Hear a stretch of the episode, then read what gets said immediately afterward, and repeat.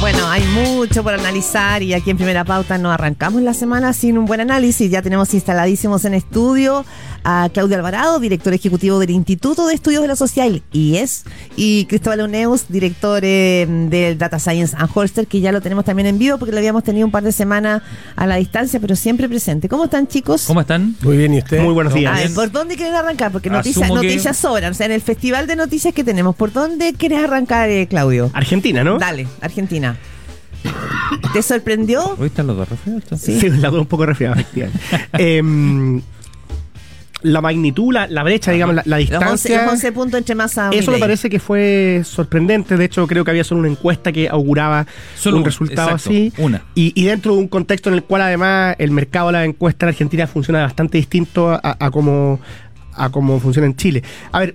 Yo, diría dos cosas para empezar respecto a Argentina. Lo primero es que, aunque parezca obvio y, eh, digamos, demasiado evidente, no está de más recordar, a partir de este, de este hecho, que las elecciones eh, no están resueltas hasta que llegan los votos a la urna, digamos, que los partidos duran 90 minutos. Lo digo pensando en el plebiscito que viene a- aquí en Chile a la vuelta de la esquina, pero también en general. A veces se dan muchas veces los, las carreras por ganar antes de tiempo, perdí antes de tiempo. Yo creo que en el caso de Argentina queda muy claro que, que el electorado, como es obvio, insisto, pero, pero se pronuncia solo en la urna y antes siempre hay especulaciones, escenarios más o menos probables, pero nunca, nunca eh, resultados definitivamente zanjados antemano. Eso, eso no existe, eso es lo primero. Y luego, lo, lo segundo que quisiera agregar, eh, y esto lo digo sí pensando derechamente en el, en, en el plebiscito que viene ahora, es que a veces las eh, dinámicas de castigo a la política, en el, en el lenguaje que se ha vuelto de moda en Argentina de castigo a la casta, terminan no necesariamente donde esperan aquellos que creen que van a, eh, comillas, lucrar de ese castigo. Y lo digo pensando en que a mí me da la impresión de que el mundo de la izquierda en Chile parece apostar a que un triunfo del en contra en el El plebiscito... castigo, el castigo a la casta. No, po. y yo creo que ellos lo, lo, ¿Tú crees lo- que en- lo que a veces parecieran creer algunos voceros del socialismo democrático, eh, del Frente Amplio, en fin, es que el triunfo del en contra sería algo así como la oportunidad de que pierda, comillas, la ultraderecha y entonces reviven las ideas que fueron derrotadas en la convención fallida. Y a mí me parece que eso no tiene, no, no tiene ni un asidero dada la realidad de Chile. Y el caso argentino muestra muy bien cómo esa lógica de castigo a la casta puede terminar reventando por eh, lógicas que hace algún tiempo eran inesperadas, alternativas que nadie esperaba y que en el caso argentino terminan a la derecha de la derecha tradicional. Cristóbal Oneus, ¿lo ves así? Porque eh, puso dos, dos temas en el fondo, Claudio, ¿no? Lo que significa y lo que hay que leer en la elección argentina y segundo, como el fondo la interpretación de, un, de Un una sondeo, elección podría afectar también o ser eh, espejo, ¿no es cierto? Factor espejo en Chile. Pero vamos. Claro, a ver, yo creo que coincido con Claudio que la magnitud del triunfo increíble, ¿no es cierto? Esos 11 Eh, puntos. 11,7 eso, puntos. 11,7 puntos. Yo seguí harto las transmisiones argentinas ayer y muchos analistas decían que estaba fuera de todo Cálculo. canon. Son 3 millones de votos, más o menos. Claro. Em, segundo, y yo creo que hay que enfatizar esto también, Macri leyó muy bien el momento.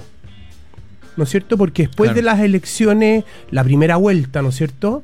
Em, él salió rápidamente con Bullrich a apoyarlo, a pesar de todas las cosas que no le gustaban de mi ley. Y si uno suma, el traspaso de votos fue casi uno a uno Sí. O sea, los pasó todo, por los así pasó todos y, y eso se podría interpretar que la gente dijo, ah, está bien, la juventud de mi ley más la experiencia Macri. de Macri. Y yo creo que la gran pregunta que yo me hago y que se hacen muchos argentinos es, ¿qué rol va a jugar Macri y Bullrich en el gobierno de Milei? Lo vamos a ver esta semana seguramente, porque Claro. va a tener que dar señales, mi ley las necesita. Eh, Claro, em, quién va a ser su ministro de Economía, pero, pero más importante que Una eso cosa- pareciera que es la elección del presidente de la Cámara de Diputados, porque el partido de Milei tiene 38 diputados, pero Juntos por el Cambio tiene más de ciento y tanto. Entonces, si él elige el presidente de la Cámara de Diputados con el peronismo, es una señal bien distinta que si lo elige con, Claro. con, con Sí, Macri. Porque lo que es claro es que finalmente está esta, este, esta advertencia que hace Milei ayer y dice aquí las reformas vienen y no van a ser graduales, es porque él necesita eso. Pero una cosa. Pero, pero una cosa más, Sí. él dijo ayer, no habló de la dolarización, no habló de que se iba a eliminar el Banco Central, dijo que se iba a cumplir el programa a rajatabla, pero dijo que, y dijo dos cosas más que yo encuentro que van un poco contrario a lo que decía Fernando antes. Habló, El, el analista. habló, O de, el- habló del libre comercio. Sí, habló del Sí. libre comercio. Entonces, eso es algo bien distinto a lo que él estaba proponiendo el nacionalismo. Entonces, me da la, me da la impresión que, que puede pasar lo mismo que con la primera ministra italiana, ¿no es cierto? Que viendo, siendo bien de derecha hizo campaña contra la Unión Europea y hoy, hoy día ama la Unión Europea. No, y, y Meloni sa- a- eh, ablandó su, su programa y había salido ha salido bastante más librada de lo que se decía Claro, inicialmente. Y ahora, pensando en el impacto en la elección de Chile, yo creo que va a tener un impacto no menor. Ya, va- ya vamos a ir a Ah, ese ya, punto. sí, vamos a pasar Una, eh, ayer me llamaba la atención porque el, eh, la Gaby estaba en Estaba la. Venezuela, estaba allá. Y me llamaba la atención porque también se entrevistaban a muchos de la gente cercana, de los colaboradores cercanos de Milei. Todos son muy jóvenes, Mm.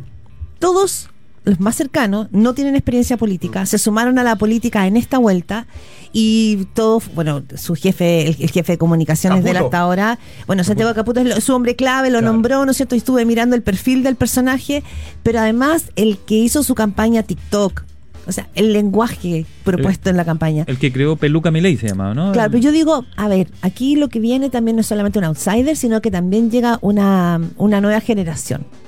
No Y suena conocida esa historia. y nosotros acá hemos tenido una nueva generación y el tema de la experiencia, porque en el caso de Argentina tienen que llevar, creo que son como seis mil y tantos cargos a nivel del Estado. Tú tienes que hacer OPE, funcionar ese Estado, o sea, un Estado pesado. ¿Cómo lo haces? Porque finalmente tienes una generación sin experiencia política. Bueno, fuera de broma, a mí me parece que el mundo que rodea a Milei, si es que quieren eh, llevar a cabo un gobierno medianamente razonable, debiera mirar con atención, más allá de las diferencias del- de, evidentes de, signo ideológico, debiera mirar con atención, digo, la experiencia que ha tenido la generación de Gabriel Boric una vez que llegó, que llegó al poder. Ascanio Cavallo decía en su columna dominical una frase al pasar, pero muy dura, aunque no por eso menos, menos acertada, menos, plausible, según la cual, decía Ascanio Cavallo, el nombramiento de Isquia en el Ministerio del Interior fue el nombramiento en ese rol más descaminado de todo el siglo XX. Y uno podría discutir si, si ameri- amerita, no. es- ese tipo de, de- de ¿Mencionó el siglo XX? Sí. Qué heavy. Pero, pero en cualquier caso, Pero es lo quizás, que se dice quizás se en- refería al en siglo XXI, misma en fin, pero, izquierda. pero- pero era, era muy Sí. duro en cualquier caso. Lo que quiero decir es que es que uno podrá compartir o no e- ese tipo de dureza en análisis, pero es evidente que, que la falta de experiencia, la falta de oficio, la falta de capacidades básicas en el manejo del Estado le pasó la cuenta a la nueva generación que llegó al poder y por tanto ahí hay un indicio, digamos, muy, muy evidente del tipo de cosas que debiera aprender el, mundo de mi ley. Para gobernar, para manejar el Estado, se necesita no solo un programa, no solo ideas, no solo votos, sino, te sino que también un mínimo de oficio y experiencia que requiere, entre otras cosas, llevar al Estado a personas que cuenten con esas cualidades, digamos. Y, y ahí es donde, do- donde se vuelve muy interesante la relación que pueda tener con Macri y su mundo, considerando que pasamos de una serie de disputas que todos observamos des- desde fuera por la prensa a una unión bastante estrecha en las últimas semanas de campaña y que el propio Milei agradeció en su discurso una vez, eh, digamos, electo presidente. Así que me parece que ahí hay una clave de lo que podría ocurrir con, ellos para su éxito o no. Yo creo que tomando lo que dice Claudio, y también Milei dio una señal ayer cuando, cuando ganó Macri, hubo toda una discusión en su equipo económico, ¿lo hacemos gradual o un shock? El ajuste de la economía, Sí. ¿no es cierto? Con una inflación, gasto fiscal desbordado, ¿no es cierto? Fijación de precio. Y al final el, el equipo económico se la jugó por el gradualismo, con todas las implicancias que eso tuvo. Y ayer Milei dijo, No hay nada de gradualismo, aquí viene un shock. No va a ser de shock. Entonces, Sí. él también se está tratando de diferenciar de Macri o está aprendiendo la experiencia de Macri. Quizás Macri le dijo en las conversaciones, oye, fue un error nuestro Ir tan gradual. ir tan gradual y tienes que ir con un shock. Y él dijo ayer, a la- le dijo a los argentinos, más afuera en el discurso que adentro, Sí, el- cuando el leyó... El segundo discurso fue li- más, más li-. Línea por línea, cuando dijo, vienen tiempos difíciles, aquí esto no es fácil, incluso habló, vamos a ser un país desarrollado en los 35 años. mencionó 35, 35 años, dijo. Entonces diciendo que aquí viene una larga, un camino largo para ajustar em, esta, esta economía. Vamos a hacer un. Si no les gusta el modelo, armen un partido y ganen las elecciones, les dijo Cristina Fernández. Y bueno, le hicieron caso. Y ahí está. Eh, vamos a hacer un alto, vamos a volver, vamos a seguir hablando de esto y, otra, y otras materias. 8.36 de la mañana. Estamos de vuelta aquí en Primera Pauta con Cristóbal Uneus y Claudio Alvarado. Y sí queremos contarle algo que queda pendiente aquí porque con una cuota de alegría, entretención y buena onda, esta Navidad será diferente. Por eso tus tarjetas de crédito BCI te entregan 3 a 6 cuotas sin intereses para todo lo que necesites este fin de año. Más información en bci.cl. Bueno, vamos a hablar eh, de más materias eh, que hemos hablado bastante esta semana. Mi ley quizás tapó una parte, pero eso no deja escondido lo que pasó con el caso, no sé si caso Hermosilla le decimos, no, ya no sé cómo decirle. Caso Hermosilla. Eh, caso Hermosilla. Caso audios. Caso Caso Hermosilla. audio. Pero Eh, ¿Qué, No, pero qué- qué le ha dejado, qué le ha claro. dejado a la distancia a ustedes ya? Porque ya se conocieron los audios, se ha conocido quién, quién lo filtró, falta saber por qué lo filtró, eh, aparece el fiscal Monte por ahí mencionado, etcétera. Eh, la- las ramas, pues esto va creciendo. ¿Qué, le, qué, qué les ha dejado? Yo me pregunto cuántos audios hay más. Claro, es una buena pregunta porque finalmente. Porque cuando uno graba para ver si puede negociar o extorsionar, no sé qué, graba varios, porque tú no ¿Para sabes. qué grabó Ella No. dice que para pasárselo a. Alex Socio. a Rodrigo Toppelberg? Que esta Claro. semana ese es el dato, esta semana Claro. es un Pero- testigo clave, tiene que declarar. Pero yo me hago dos preguntas que. Uno, ¿por qué se llama el caso Hermosilla si aquí lo grave es la corrupción en la CMF Impuesto Interno?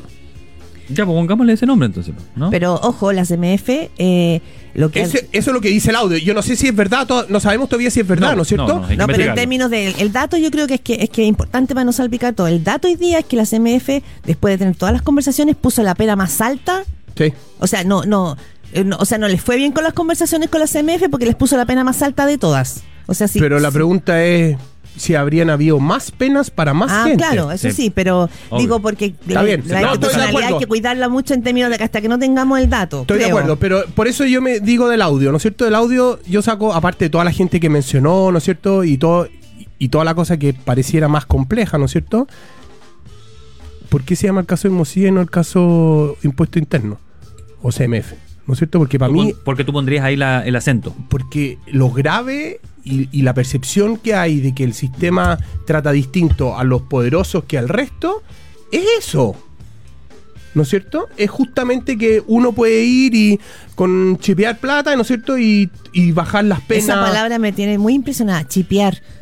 Eh, que la usa, la usa Hermosilla en la grabación también, tenemos que ir a chipear. Claro. ¿Qué- Entonces, esa para mí es, es la, es El la- dato, el es- foco. El, el- el foco y uno esperaría que el, que, el, que el Ministerio Público, ¿no es cierto?, pusiera ahí el foco. Yo creo que el Ministerio Público está con la imagen todavía de Abbott negociando las platas políticas, ¿no es cierto?, que donde no pasó nada al final y hoy día la percepción es que aquí no va a pasar nada tampoco y por lo tanto el, el desafío Valencia aquí o es mostrar que efectivamente todo era falso o si hay responsables Mm. que cumplan con la ley. Claudio Claudio Alvarado.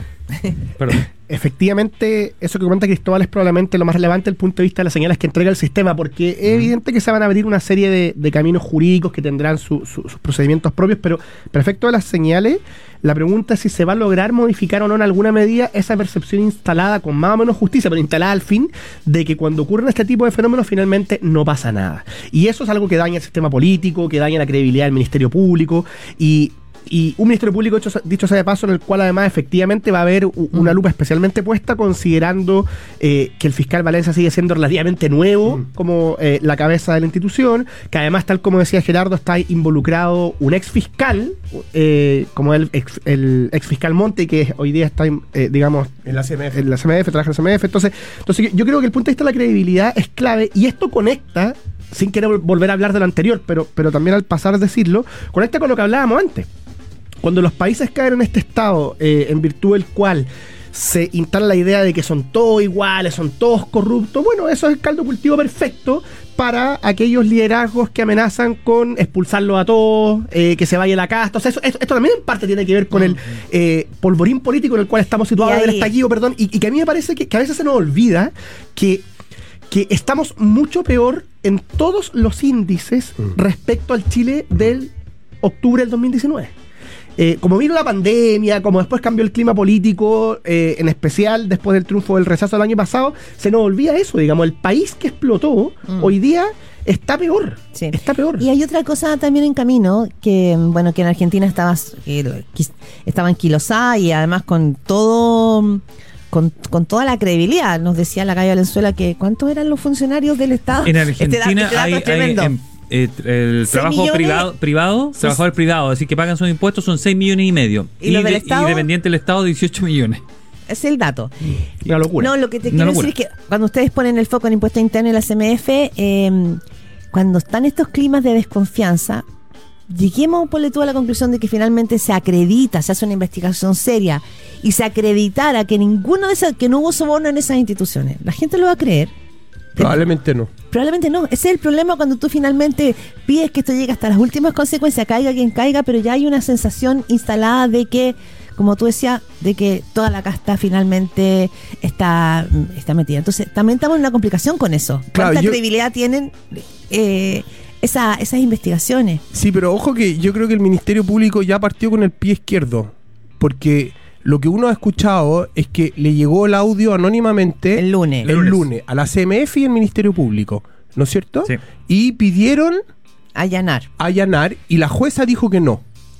Que no, la casa, que no, Que la, no- que no con no Hermosilla. Que no con. Hermosilla. Sí. Entonces, eso ya es un dato que decir, ¿por qué? Es que El la, audio- el la audio- jueza dice que no estaba bien justificado por parte de la fiscalía el Mm. por qué iban a hacer esta revisión en el domicilio y después Por eso le enviaron un dato antece- eh, eh, complementario y allí decide, bueno, la oficina si el domicilio profesional, sí, pero no el particular. Claro, entonces uno dice, ¿cómo el Ministerio Público se enrea y se equivoca en eso? ¿No es cierto? Da la urgencia y quizás ellos no creen que hay un problema de credibilidad. Pero si fue la em, jueza garantía que lo ha sido así, no la fiscalía. No, pues está bien, pero la fiscalía es la que presentó los papeles y la, y, y la que jueza la, la justificó mal, que lo justificó mal, por así Claro, decirlo. que en el fondo nos caemos por cosas de procedimiento, no cosas de fondo, en el fondo. ¿No es cierto? Entonces, pero dicho eso, yo creo que es difícil con el, con el audio creer que no había nadie de impuesto interno Eh, involucrado. A, a mí me cuesta, ¿no es cierto? Pero puede ser que al final termine siendo ese el, el caso. Oye, Clau- Claudio mencionó algo que mencionó Evelyn Matei hace un rato. Eh, ella se le preocupaba eso, que dejábamos esa sensación, decía que al final en parte se había expresado en la calle el 19 de octubre, que te deja sensación correcta o no, eh, que, que hay dos Chile, que hay una injusticia para un sector, que hay un sector de privilegiados, y dice ella que, nos decía, que hace 20 años que Chile se ve así. Dijo que nosotros cuando salimos bien en los rankings de corrupción afuera, dijo que no eran estudios, sino que eran opiniones, que eran encuestas más bien que hacían entre los empresarios y decían que había poca percepción de corrupción, es decir, que era una realidad creada más bien. E imagínate, asumiendo, asumiendo eso, digamos que esa, esa, percepción, esa percepción está instalada, imagínate cómo ha aumentado en el último año entre el caso convenio y ahora se agrega este, este episodio con todas las consecuencias que, que pueda traer. Yo insisto, nosotros estamos parados en un polvorín, hay una sensación de falsa eh, tranquilidad. Claro. Porque se acabó la violencia en las calles, afortunadamente, aunque la delincuencia sabemos que ha, que- que ha empeorado, porque el clima político está estancado, más bien eh, desconcentrado en función de la cuestión constitucional, como que ahí está el foco hasta diciembre.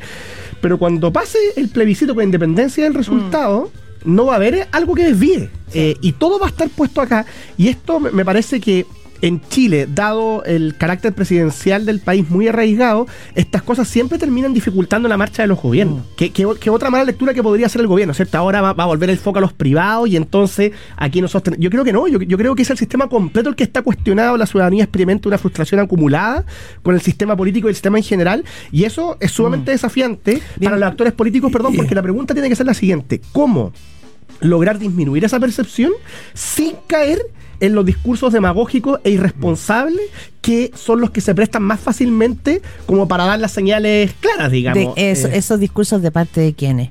Porque yo tengo la impresión de que esos discursos irresponsables son de lado y lado. Totalmente, cosa- totalmente, eh, ¿No es cierto? Van- totalmente. Creo que es súper importante eso, así como es importante cuidar las instituciones, que, digo, hasta que la hasta que la justicia no demuestre lo contrario. No. Porque te insisto con el tema de la CMF, que muchos... Sí. No, sí, es verdad. Es un eh, buen punto. Creo que es un súper buen punto, buen porque punto. hasta ahora lo que tenemos es que aquí hubo una sanción, la máxima. Por ahora. Claro, por y, ahora. El, y el impuesto interno hay que mirar, porque, y, y- y como tú dices, tirar esa hebra. ¿Cuánto, ¿Cuántas otras investigaciones siguen? Pero bueno, el punto es la irresponsabilidad, porque en el fondo es como bienvenido Chile a América Latina.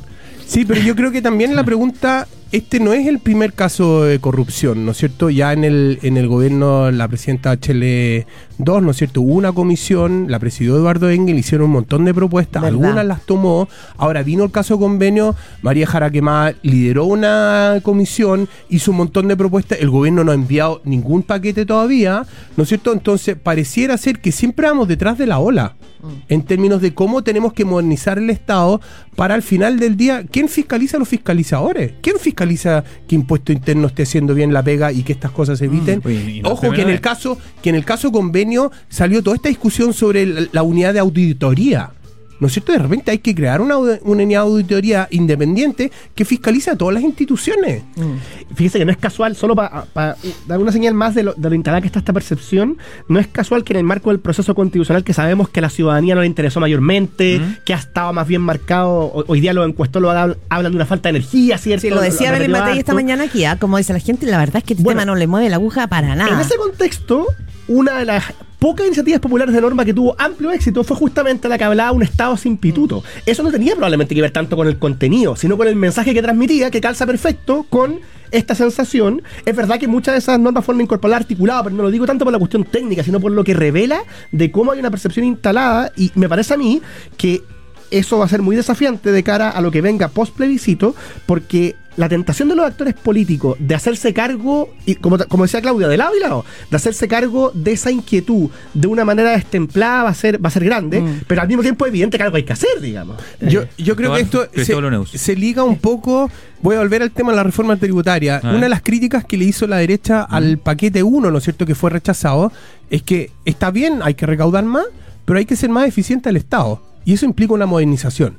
A la izquierda no le gusta la modernización del Estado, por alguna razón que no, no me Misteriosa. queda. Pero si no, la agenda está hace mucho tiempo, se creó una comisión, etcétera, de modernización del ese- Estado. ese Pero tema en viene de- términos- del daño de, del Claro, lago. pero en términos adelante. concretos, la última reforma grande en términos de cómo se nombra a la gente y todo fue ADP en Lago. ¿No es cierto? Y después de eso no ha habido nada más. También se hizo independiente a la CMF, por aquí, por allá, pero una cosa más estructural no se ha hecho, porque, por ejemplo, la discusión de los convenios, lo de Atacama en el norte, que lo nombró un diputado, que propuso el nombre de la senadora.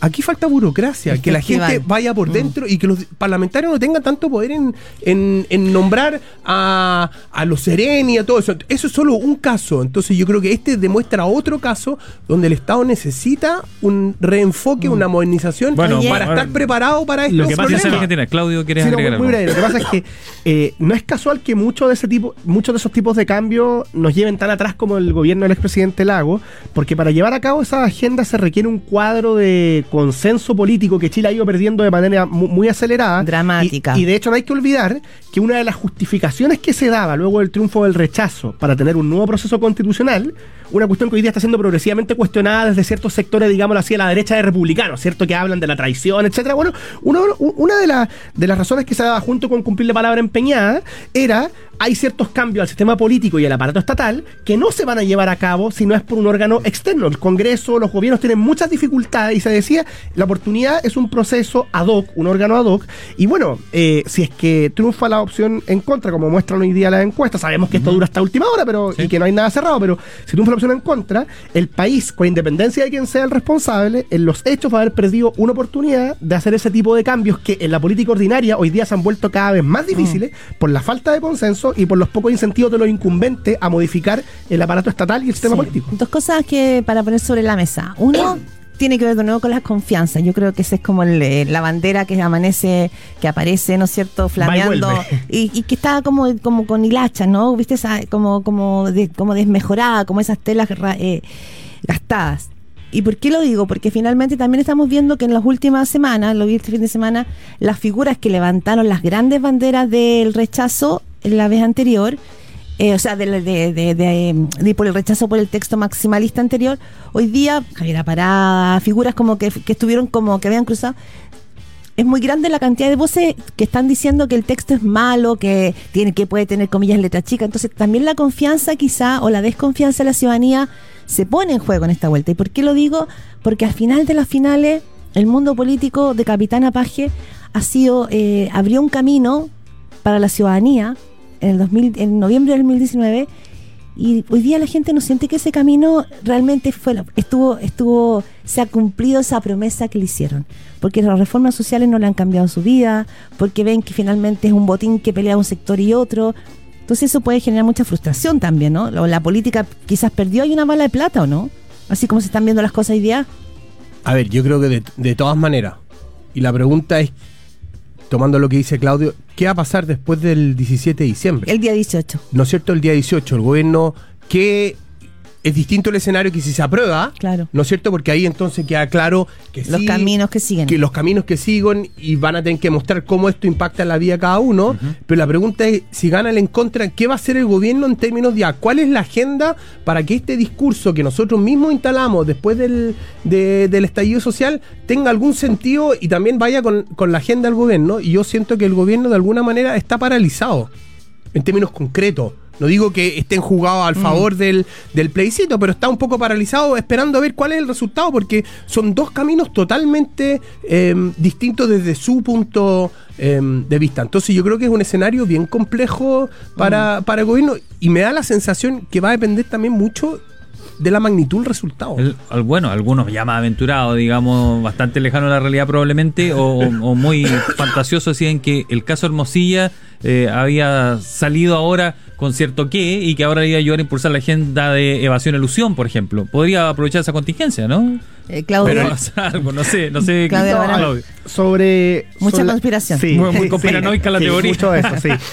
Eh, sobre lo que decía Claudia, yo, yo haría una lectura un poco diferente. O sea, estoy de acuerdo en que toda esta disputa... lo pongo como una pregunta. Perfecto. No, no, es, es verdad que la ciudadanía observa todas estas disputas como, digamos, con más frustración, con más rabia y, y Claro. la alejan del sistema, pero, pero yo diría que de lo que llamábamos el año pasado el mundo de la centroizquierda por el rechazo, nosotros teníamos tres tercios. Amarillos, que está a favor, demócratas, que está a favor, y una que no es una que está, que está en contra. O sea, que creo que el cuadro ahí es, es más Mm. disputado. Ahora eso confirma, es verdad, eh, las dificultades que ha tenido el proceso actual.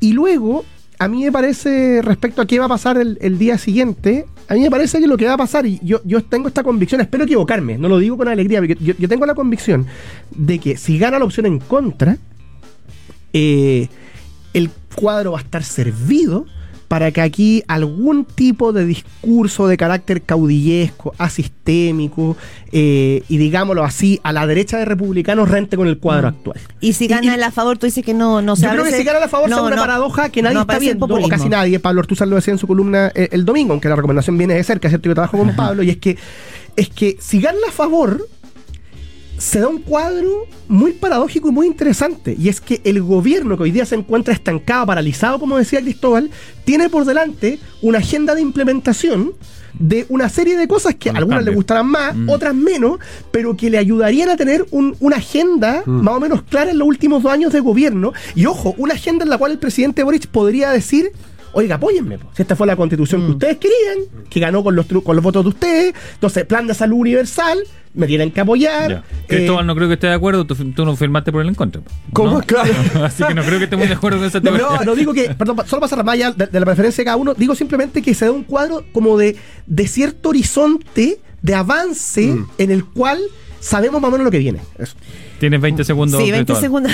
Pobrecita. No, yo- Pero se acabó el tiempo. Yo creo que va a ser un- una noche interesante y el lunes 18 va a ser más interesante aún para saber ¿Qué, sea, qué, qué es escenario? lo que va a hacer el, Perfecto. el gobierno. Ah, nos queda más. Mira, le estaban quitando. le queda- yo les quería preguntar de seguridad. Y yo te iba, te iba a decir la agenda de seguridad, pero no me va a alcanzar. No sé si un pincelada. ¿Qué tanto te preocupa la agenda de seguridad? Acaban de encontrar un cuerpo desmembrado en Ay, San no. Pedro La Paz, eh, otro abajo de un puente en Viña del Mar y aparecieron nuevas partes de un cuerpo en, en Coquimbo. Con eso nomás es como. Todo muy mira, mexicano. Claro. em, no, yo creo que es, em, es interesante lo que está haciendo el gobierno con tratando de, de mejorar o de, de acelerar la expulsión de los con Venezuela. Es raro que haya solo el subsecretario, como que le dan poca importancia. Yo, hay un tema legal, ¿no es cierto? Pero diría haber una autoridad política un poco más. ¿no?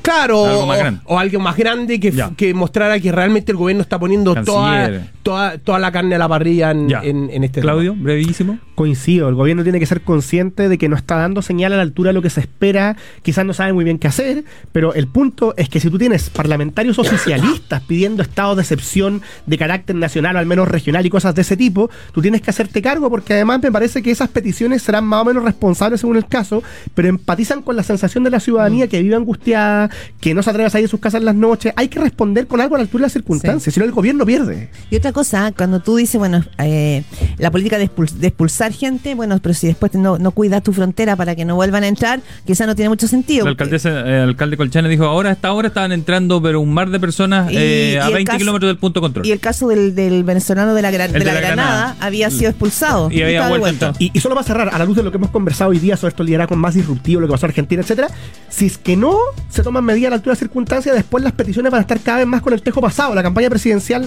pasada no nos gustaba la franja, la que viene alguien va a pedir francotiradores, o sea, el cuadro atroz.